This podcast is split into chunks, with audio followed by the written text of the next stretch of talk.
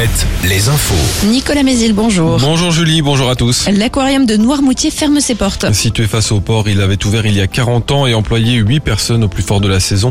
Mais la structure souffre d'une baisse de la fréquentation de 45% depuis la crise du Covid. Un millier d'animaux vont être transférés vers d'autres aquariums du pays courant mars.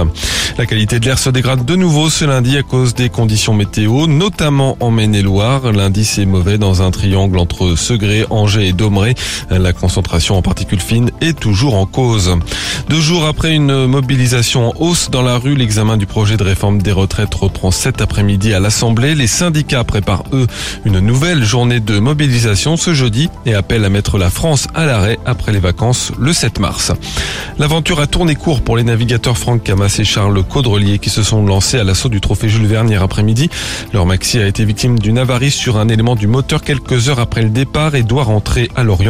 L'équipe des deux skippers explique vouloir se remettre en attente d'une fenêtre météo favorable pour repartir une fois que les réparations seront faites.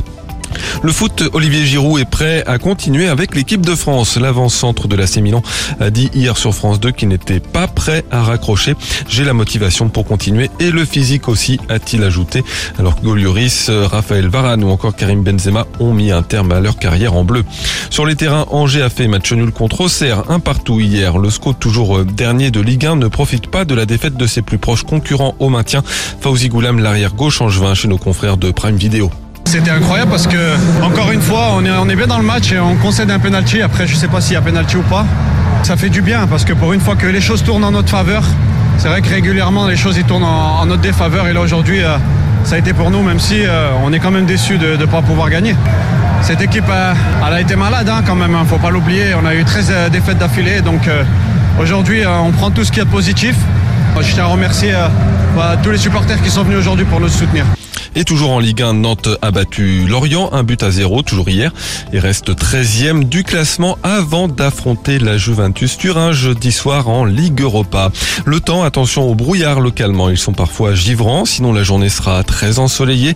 Un ciel juste légèrement voilé ce matin au nord de la Loire et côté thermomètre, c'est très agréable pour un mois de février, entre 12 et 14 degrés. Très bonne matinée à tous. Alouette. Alouette. Le 6-10. Le 6-10. De Nico et Julie. Alouette. Très bon lundi tout le monde, nous sommes le 13 février.